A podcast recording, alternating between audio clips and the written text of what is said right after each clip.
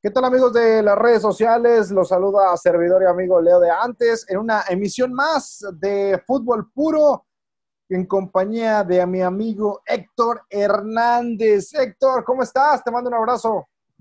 ¿Qué tal, mi querido Leo? ¿Cómo estás? Un abrazo a ti y a toda la gente que amablemente nos escucha. Bien, bien, estamos bien, gracias a Dios. Y aquí dándole, dándole para seguir platicando de este, de, este fútbol mexicano que eh, realmente no deja de sorprendernos y ahora tenemos una jornada que va a ser paupérrima. bueno, pues ya la estás vaticinando, mi querido Héctor. De por sí la, la, jornada anterior, digamos, no tenía mucha espectacularidad en cuestión de partidos, salvo el clásico. Eh, por ello apuntaba el Toluca Santos, que en los últimos minutos, pues bueno, sí se arrojó buen fútbol. Y el León Pumas, que Pumas, la verdad, híjole, una sombra de lo que había sido todos los partidos donde dominaba, donde era letal, donde concretaba. Y acá León le pasó por encima increíblemente. Pero bueno, vámonos parte por parte, mi querido Héctor. Por supuesto, invitar a la gente que nos sigue en redes sociales. ¿Dónde te puede encontrar? Claro, me pueden encontrar en, Twitter, arroba Realidad América, en Instagram, arroba Realidad Americanista, tengo el canal de YouTube y tengo el que se llama Realidad Americanista, obviamente, y la Realidad Americanista Fanpage. Y a ti, mi querido Leo. Ahí me pueden encontrar en arroba Leo de antes en Twitter, arroba Leo de antes en Instagram. Ahí siempre estamos muy activos platicando de lo que acontece en el mundo deportivo. Y bien, vámonos con lo que arrojó eh, esta jornada pasada, la número 11 del Guardianes 2020. Vamos a arrancar, por supuesto, con el clásico de clásicos. América recibió a Chivas en la cancha del Estadio Azteca, en el Coloso de Santa Úrsula. Mi querido Héctor, arranco contigo porque sabemos que, tú eres americanista desde el vientre y porque eres el historiador oficial de las áreas de la América, más allá de que aquí platiquemos de todos los equipos. Sí me gustaría saber tu opinión, tu opinión del de el clásico. ¿Cómo lo viviste? ¿Cómo lo viste? Y sobre todo lo que pasó al final. Pues mira, lo comentamos previamente y no me, no, me sorprendió lo que sucedió. Fue un clásico descafeinado, un clásico donde no hay identidad y un clásico donde ganó el mejor, un clásico en donde me queda claro, claro, lo mal, lo mal que está el Guadalajara, lo terrible que tienen este, en varias de sus este, zonas del, equipo. Hubo jugadores que yo pensé que iban a dar más lata, como Vega, por ejemplo, el que definitivamente me decepcionó y anda en un nivel de quinta es Macías. Yo creo que se trepó al ladrillo, Dios no lo va a bajar nadie. Y este, tuvieron dos llegadas, dos paradones de Ochoa y punto. Y el América hizo lo suyo, tuvo una llegada así, digamos, clara, que fue el golazo de Giovanni, que qué bueno que Giovanni anotó un gol y, sobre todo un gol tan importante. Y por ahí dos fallas de Benedetti que solo frente al marco las entregó. Pero como partido bastante, bastante malito, dejó mucho que desear. Y realmente lo que la gente ha tocado y lo que se ha convertido en un verdadero escándalo, que desde mi punto de vista tiene cierta razón, pero no, no, comparto muchas situaciones, es lo que pasó al final del partido. Mira, mi querido Leo, no sé qué opinas tú, pero yo, yo soy de las personas que piensan que cada es libre de tener las amistades que quiera aquí y en Chile, donde sea. Entonces, si nosotros nos damos cuenta, ahí estaba platicando un grupo de ex jugadores de Santos en su mayoría. Pero, o sea, y yo, no, y yo no tengo por qué decirle a alguien que no cae intercambio camisetas. A mí, yo como aficionado, a mí me da lo mismo ver que sale Córdoba con la camiseta de quien sea, o que sale Reynoso, que sale Borja, que sale Edu, que sale Santos, que sale a quien salga. A mí no me importa. A mí lo que importa es lo que pasa en el terreno de juego los 90 minutos. Lo que a mí sí se me hizo bastante desagradable, sobre todo para los aficionados de la Chivas, es que la gran mayoría de la, de, la gente, por no decir en una se está enojado porque perdieron, ¿verdad? Entonces, si tú quieres ir a saludar a tus cuates, pues nada más sales sin una sonrisa en la cara que te vaya a ver la televisión y abajo en el vestidor donde no te está viendo nadie, pues ya haces lo que se te antoje. Pero ahí se acabó el partido y sobre todo yo no comprendo, y esto te lo pregunto, yo no comprendo que después de que perdiste un partido, salgas con una sonrisa en la boca. No lo comprendo, no lo comprendo. A mí no me gusta perder ni a las canicas. Y te digo, no vas a salir a a nadie, pero sale serio, ¿no? Y sales y te quieres ir al vestidor. Es lo que yo digo, que intercambien camisas, pero no puede salir feliz de la vida. Si hubiera sido América que hubiera perdido, a mí me hubiera molestado ver la sonrisa de Córdoba, por ejemplo, ahí, pero fue al revés. Entonces, a mí no me molestó eso, pero yo comprendo a todos los aficionados del Guadalajara que están indignados y sobre todo porque es Oribe Peralta, ¿eh? sobre todo. Porque si hubiese sido tal vez este, un jugador que se haya entregado y haya dado un buen partido, tal vez no estuviese enojado tanto. Pero tratado de Oribe Peralta, más todavía. ¿Tú qué piensas de esto? Sí, claro. Eh, mira, yo, yo lo que decía, precisamente lo, toqué el lunes en el editorial, en el programa donde estoy en televisión, este, y tocaba ese punto. Independientemente de lo que haya pasado en la cancha, que al final el América mereció ganar porque las claras las tuvo, las tuvo, tuvo más claras que Chivas. Chivas tuvo dos y fueron las que, la de Macías que no concretó y el remate del Chicote. De ahí en fuera, me parece que, que nada, salvo el último tiro ah, en ya minutos finales que pasó por un lado de la cabaña de Memo Ochoa hasta ahí. Eh, yo lo que decía es que eso no es nuevo, que eso de intercambiarse playeras entre jugadores de Chivas y América no es nuevo. No, claro que no. Yo lo sabía desde, desde los 2000, porque quizá por ahí en los 90 todavía no se daba a conocer tanto pero de los 2000, ¿qué te gusta? 2004 a la fecha, claro que pasa, ha pasado en el vestidor. Y yo platicando con, con, el que me decía, obviamente voy a omitir su nombre, este, porque él me lo, me lo señaló y me lo dijo en confianza, este, me dice, mira, nosotros siempre lo hemos hecho, pero nunca lo hacemos delante de la gente, porque son, o sea, merecen respeto. O sea, sí. por supuesto, yo le decía a, a Cuauhtémoc, oye, cuando Cuauhtémoc jugaba en América, te cambia la playera, Cuauhtémoc, es más, Cuauhtémoc igual y hasta ni se las pedía, se las regalaba, ¿no? Este, porque se las pedían, ¿no? Al final los, otros jugadores. E, es algo que siempre ha pasado, te, digo, desde los 2004 a la fecha. Ajá, claro. Decía, no podemos quedarnos tampoco no podemos quedarnos tampoco en los 80s, no podemos quedarnos en los 90s, no podemos quedarnos en la más reciente 2013, que fue aquella bronca en Las Vegas. No podemos quedarnos en eso. ¿Por qué? Porque un clásico, más allá de la guerra deportiva que hay en el, en el césped, es unión. Se une todo el país, mi querido Héctor, mitad de la América, mitad de Chivas. En la familia, ¿cuántos hermanos no hay que uno es americanista y otro es Chivas? Por ejemplo, mi hermana le va a las Chivas bien sabido por todos, yo soy americanista. ¿Sí? Y eso une a la familia. Te pueden cargar, te puedes tirar carrilla, pero es eh, básicamente algo, algo natural en México que un clásico una a la familia.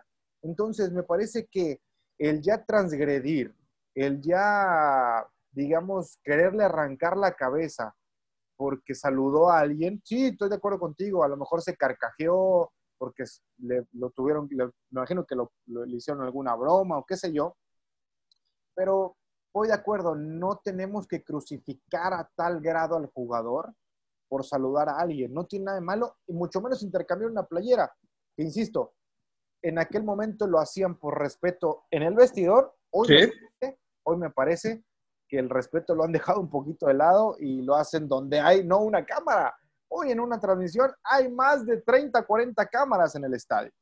No, y aparte aquí los de TUDN se pasaron porque les pusieron la, la Spider Cam ahí y, todo, y toda la atención era, era, con ellos. Y duró 10 minutos esa escena, eh, la verdad. Sí, es correcto, no, es correcto, mi querido Héctor. Eh, digo, más allá de lo que pasó, quizá por ahí yo veía tu, tu plantilla de calificaciones me parece que, que, por ahí Benedetti, híjole, lo calificaste un poquito mal. no, hizo no, no, fui yo. Lo que pasa es que hay que decirle a la gente que hay, hay cuatro personas que hacen las calificaciones y ahora no me ah, correspondió a mí. Y ah. este, bueno, pues ahora sí que cada quien pone sus calificaciones y yo no puedo intervenir, pero fíjate que yo cuando vi esa calificación a Benedetti, yo en lo personal, Benedetti falló tres goles o dos goles. O sea, ese cabezazo no tuvo perdón de Dios. O sea, ya, ya con eso era para probarlo, caray. ¿Sabes qué pasa? ¿Sabes qué pasa en la percepción que yo tengo? Cito, no, era clarísimo, llegó Merced, llegó prácticamente eso. ¿Sabes qué pasa? Yo creo que Benedetti todavía no está seguro de poder ir a, chocar. Todavía tiene muy reciente lo de la lesión. Sí. Yo me acuerdo mucho, y pongo el ejemplo otra vez de Cuauhtémoc. ¿Te acuerdas cuando lo fracturó Elcock? Uf, ni me digas. Que, que desde ahí Cuauhtémoc más allá de que después retomó la confianza y siguió recibiendo patadas a Merced, los primeros partidos no iba al choque. Pues no, queda, queda ciscado. Sí, porque tiene miedo. yo creo que aquí Benedetti, si hubiera entrado, porque es muy fuerte Benedetti, o sea, tiene cuerpo, está alto. Si hubiera entrado con toda la carrocería, te apuesto que el remate va más fuerte y se le va a Gudiño. Pero entró y, aconchó un poquito el cuerpo y ahí fue. Sí, llegó y nomás, pum, vale, sí. Sí, como que esperó que la pelota le rebotara en la cabeza, mi querido. Pero yo creo que Benedetti más allá se mostraba, pedía la pelota, trataba de generar algo al frente. Eh, y sí, o sea, vamos, un futbolista profesional hasta pareciera que, no está, eh, digamos, no está exento de fallar unas claras, pero bueno, hay que estar ahí también en la cancha. No, de acuerdo, de acuerdo, y este, esperemos que retome pues, más, más confianza, como bien lo estás diciendo, mi querido Leo, porque sí, sí se nota. A mí me gusta más, sinceramente, cuando entra de cambio como revulsivo, porque juega poco tiempo y da, y da todo. Sí, claro, claro. Eh, uno de los partidos que más se le marcó precisamente fue aquel de eh, clásico en Copa. Entró y metió gol. Este, Exacto. Y, bueno, por parte de Chivas, lo de Macías es algo que increíblemente no nos explicamos. Pareciera que yo tengo una frase muy tatuada que dice, se cuelga el póster más de lo que vale y pareciera que acá con, con Chivas le pesó la playera. O sea, porque con León peleó el título de goleo incluso hasta con Mena, su ex compañero. Este, ya se hablaba de Europa. Me parece que si Macías se hubiese quedado en León, hoy estuviera recibiendo muchísimas ofertas. ¿Por qué? Porque hay que saber que en un Chivas, en un América, en un Cruz Azul, en un Pumas hasta cierto punto, no es la misma presión, y con todo respeto le digo que jugar en un Toluca, en un León, en un Pachuca, en un Puebla, o sea, no es lo mismo. Sobresales. Y eso te, te ayuda mucho a poder brincar a un equipo importante. Sí, y aparte, hay que decirlo, tiene mucho, o tuvo muchos mejores compañeros en León que en Guadalajara. Y eso también lo hacían que jugara mejor. Es correcto, es correcto. Y además lo dejaban cobrar los penales. Entonces, digamos. Bueno, aquí también y los falla. Sí, claro, pero por ejemplo en León era de que es Macías, o sea, nadie se ponía a quererle perder la pelota. Acá me parece que, que, lo dejan, pero más de uno quiere tirar el penal. Sí. Allá estaba marcadísimo que era él y, él lo, tiraba. Yo me acuerdo esa liguilla donde queda fuera León, de Macías lesionado, porque ese partido sale lesionado en la ida, termina marcando el penal. O sea, lesionado, lo dejaron tirar la bola. Entonces, yo creo que, que León tenía hasta cierto punto, a pesar de ser muy joven, la jerarquía. Acá en Chivas, esa jerarquía está por los suelos. O sea, ni siquiera ha ganado la confianza. Otro caso es el de Antuna. Antuna, que en partidos anteriores, pues sí, iba muy pegado a la banda, driblaba, entraba por el sector de la izquierda, línea de fondos, entraba. Acá le puso un baile en velocidad a Jorge Sánchez, la verdad. Sí, de acuerdo. lo, exhibió a Jorge Sánchez pero no andaba fino Antuna. Si andaba fino, mete dos, tres pelotitas de gol. Sí, sí, sí. Hizo lo que quiso con Jorge Sánchez, la verdad. Hay que decirlo tal cual. Y tuvo un primer tiempo excepcional y fue lo, fue lo único bonito de las Chivas en, ese partido. Sí, sí, yo me quedaría con, él. Este, mi querido Héctor, ya para darle cierre, conclusiones, ¿qué esperas en lo hipotético que pase con, con América, eh, con Chivas, después de este clásico? Se vienen partidos fuertes para, para los dos. Bueno, pienso que el Guadalajara es muy afortunado, muy, muy afortunado porque tiene un rival a modo. Ya si no le gana al Mazatlán en su estadio, ya entonces las chicas pueden sacar este, la solicitud para jugar en el tono de los barrios, porque no, no, no veo cómo no pueden ganar a Mazatlán. El América la tiene muy complicada, muy complicada contra Cruz Azul, que es el líder, que está jugando bien, que está sólido, que el cabecita Rodríguez ya le ha metido seis goles al América y que además el día de hoy, el día de hoy a esta hora, siguen siendo duda Viñas y Emanuel Aguilera. Así es. Entonces, tú nomás por ahí imagínate que la defensa central de la América contra el Cabecita y contra el Chaco, contra el Chaquito, sean Juárez y, Cáceres. Bueno, yo ya quiero ver, ya, ya me estoy yo imaginando el sufrimiento para los americanistas. Ahora, eh, pero también puede ser una gran prueba para estos dos, ¿eh? Pues sí, pero realmente, si jugando Bruno, que es un crack, y, y, Emanuel, el otro le ha metido seis goles, pues, o sea, siendo realmente objetivos, pues hay, que esperar que, que mínimo meta un gol, la verdad. Sí, sí, sí. Digo, yo, yo, te, yo, yo te lo marco como, como prueba para estos dos, porque muchas de las veces este tipo de partidos es como, te voy a demostrar, entrenador, que puedo con el paquete. O sea, te voy a demostrar a ti que puedes confiar en mí para el futuro. Entonces, estos son los partidos que, por ejemplo, a mí en lo amateur me gustaba, ¿no?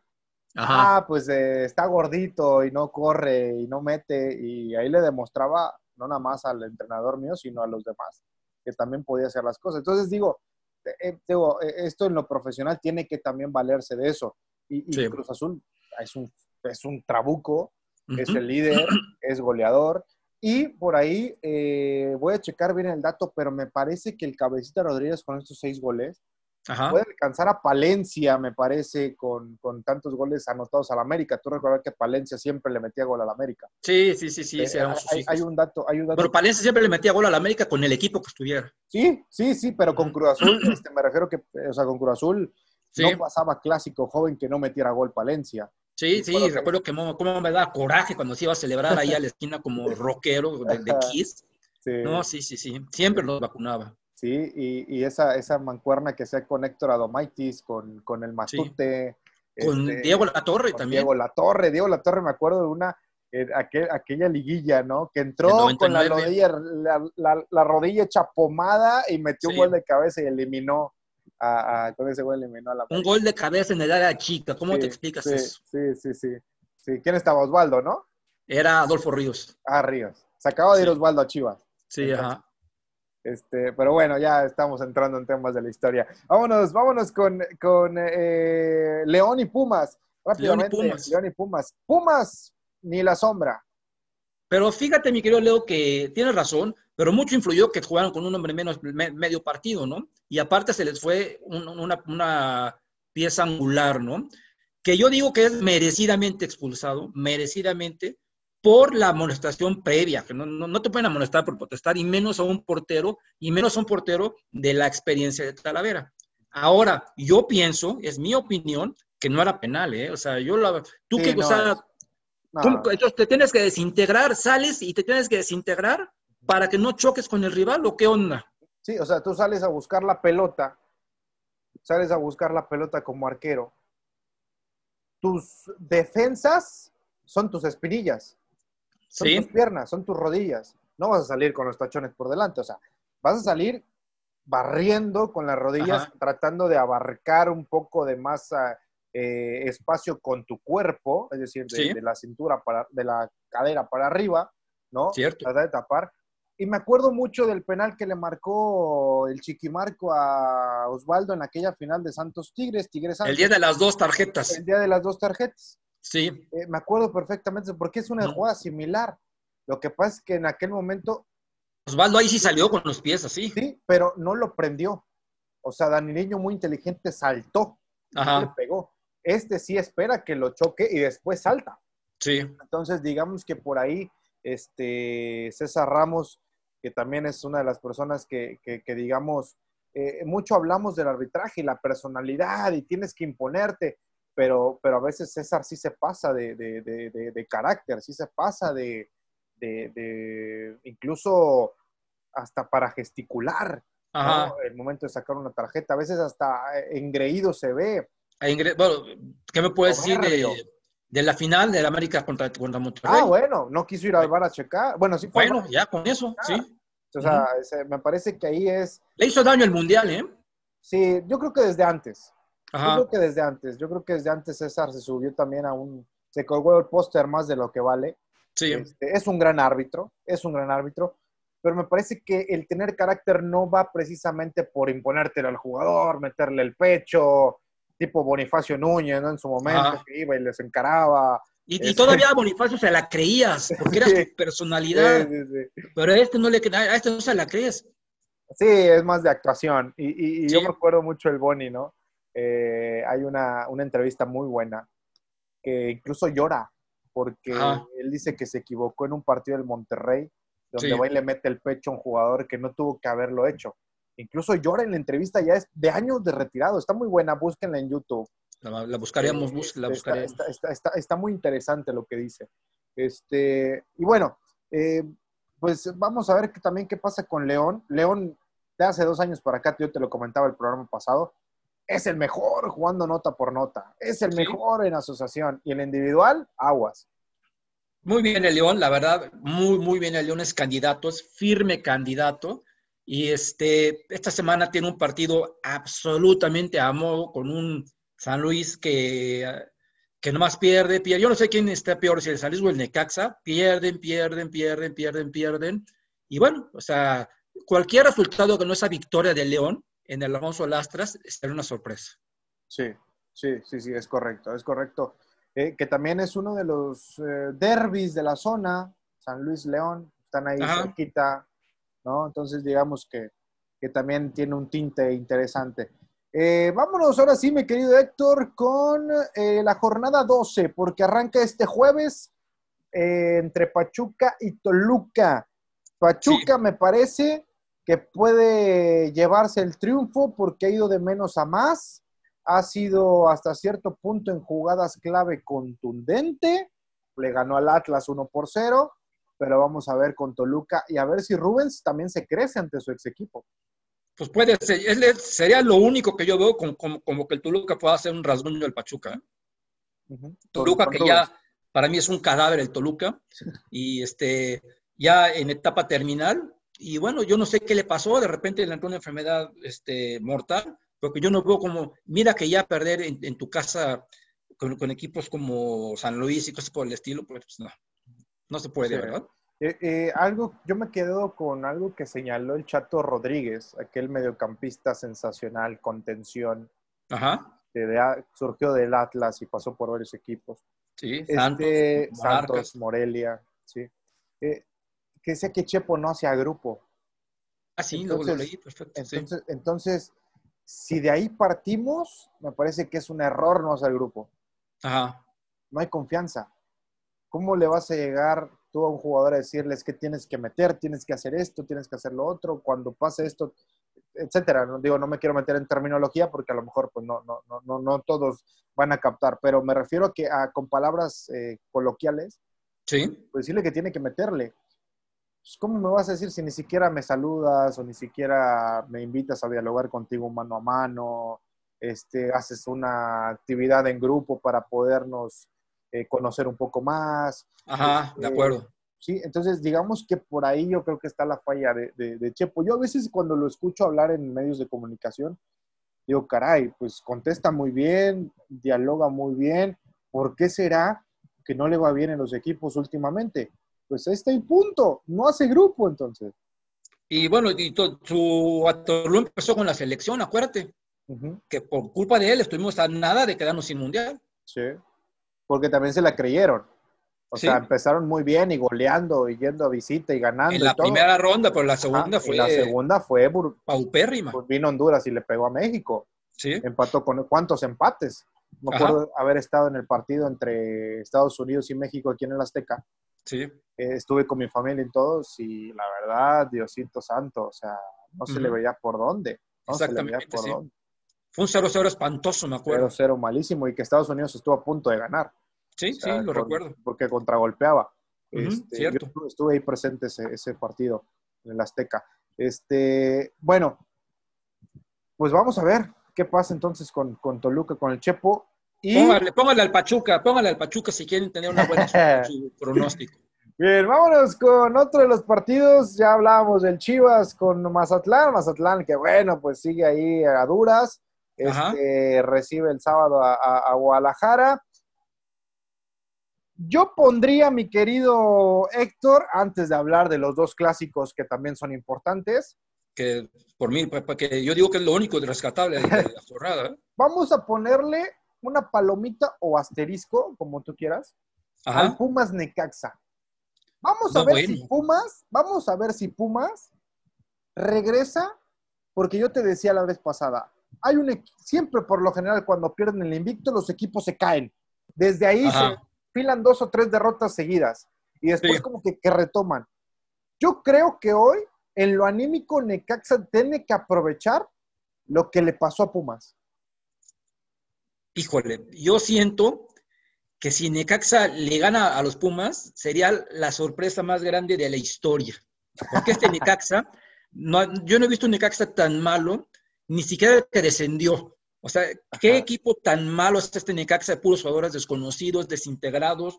Lo veo terrible. El, el profe Cruz no ha ganado un punto. Este, caray, o sea, yo no veo cómo este Necaxa le puede hacer un rasguño a los Pumas. Estoy convencido que, ah, mire, y mira, a, favor de los del Necaxa van a jugar en la tarde, ¿eh? no van a jugar este, eh, con el rayo del sol. Bueno, ahorita hoy día ni hay rayo del sol aquí en la Ciudad de México, pero yo no veo por dónde el, este, le, hago un rasguño el, el Necaxa de los Pumas. Si es así, te invito a una comida, mi querido Leo. Perfecto. Unas tortas de tamal, con eso me... Bueno. Este, oye, pero mira, yo creo que, pues es que también son de días, mi querido Héctor. Y, yo creo que, que, adelante, quien puede hacer algo diferente es Pacerini. Y Pacerini cuando agarra la pelota puede, puede tener la, facilidad de poder cambiar el partido. ¿Sí, eh, Lucas? Y por otra parte también Barragán. Martín Barragán que tiene una revancha personal en cuestión de, de, mostrarse. Yo creo que si a él le dan un poco de más eh, continuidad, también pudiera ser, también pudiera ser algo diferente. Ahora, la desventaja que yo veo es atrás.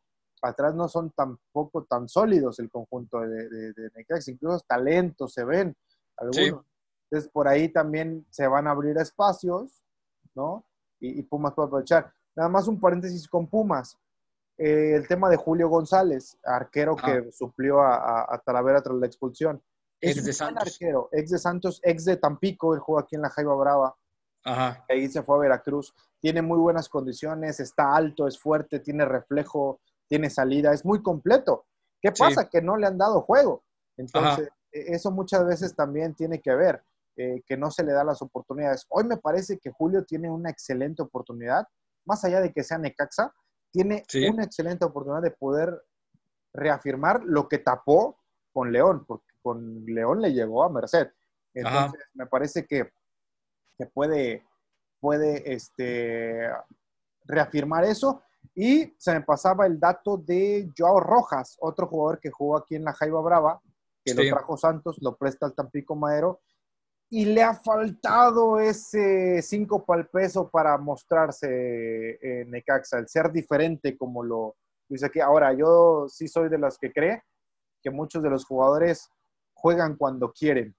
Sí, bueno, eso, eso así, así ha sido siempre, ¿eh? siempre, siempre. Pero bueno, tú dices que pudiese ser, yo digo que no va a ser. Y bueno, ¿qué te parece que nos vamos a otro partido? Bueno, vámonos al clásico regio, vámonos al clásico regio. Este, un partido que por supuesto levanta mucha pasión aquí cerquita de donde yo vivo, aquí para arriba, para el norte, aquí en Monterrey, Este, a cinco horas de aquí de Tampico. Eh, y aquí en la zona, por cierto, hay mucho rayado y mucho tigre.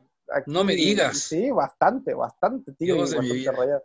Este, tiene que ver mucho la época de Bucetich, tiene que ver mucho la época reciente de, Tigres para que mucha gente le haya ido al Bueno, niños, niños hoy jóvenes sí. que, que, le van a, estos equipos. Pero bueno, eh, ¿cómo pinta? ¿Cómo lo ves? ¿Cómo percibes este partido? Pocas veces he visto tan parejo un clásico de la ciudad, del estado de Nuevo León. Pocas veces, pocas veces. Yo pienso que van a empatar. Pienso que, que va a influir mucho que no haya gente como influyó en el Estadio Azteca. Entonces sí pienso que, que, puede haber un empate ahí. Me gustaría, o sea, pienso que puede, puede, ser un empate a uno con un gol de Guiñac y un gol de Funes Mori. Pienso que no va a ser un partido espectacular, definitivamente. Pienso que los dos técnicos, los dos, van a salir a cuidarse en lugar de salir abiertos. Y bueno, es, lo que yo opino. Ya, eh, yo creo, mi querido eh, Héctor, que ligeramente sale como favorito eh, Monterrey. Juega de local, más allá de que no va a haber afición. Este, sin embargo, también en la estadística, pues están esas victorias de Tigres, ¿no? Sobre todo aquella final que se le, se le ganó. Sí. pero independientemente de eso, yo creo que, que Monterrey sale, sale, sale ligera, ligeramente como, como favorito. Ninguno de los dos ha mostrado un fútbol espectacular, un fútbol dominante, como se le conocía. Eh, pero creo que, que, hoy en día, hombre por hombre, más allá de Guiñac, Tigres, creo que Rayados tiene la posibilidad de en lo individual marcar una diferencia. Entonces, yo me iría en este momento con Rayados. Sí. Eh, más allá de que también Tigre sabe jugar muy bien en la casa de Rayados. Así, que, bueno, eh, yo me inclino por, por, Monterrey, más allá que en las apuestas, el favorito es Tigres. Mira, yo, yo pienso que pueden empatar y vamos a ver qué. Y, también estoy convencido que no será un juego espectacular, ¿eh? Convencido estoy. Totalmente. No tiene por qué ser un juego espectacular con esos entrenadores. ah, yo, yo, yo, yo, idolatro mucho al turco. Yo al turco no, lo, que pasa que no, no digo que no sean, que, no sean capaces y sean productivos, pero no son de los que se van al frente así libremente. Y menos en un clásico. ellos, saben, ellos saben lo que implica no, o sea, perder. Sí, claro. ellos, ellos anteponen no perder a, a ganar. Dicen, si no pierdo, no me revientan, pero si pierdo, me van a reventar. Claro, sí, sí, totalmente.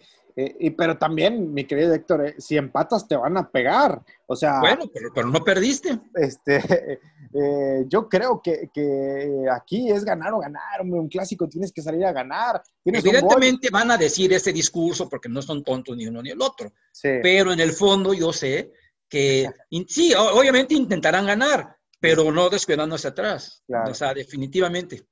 Y, vamos a ver el partido, pero tú por ahí de minuto 60, según cómo está el marcador, te vas a dar cuenta quién, quién dice ya, quién pintó la rayita. Es correcto.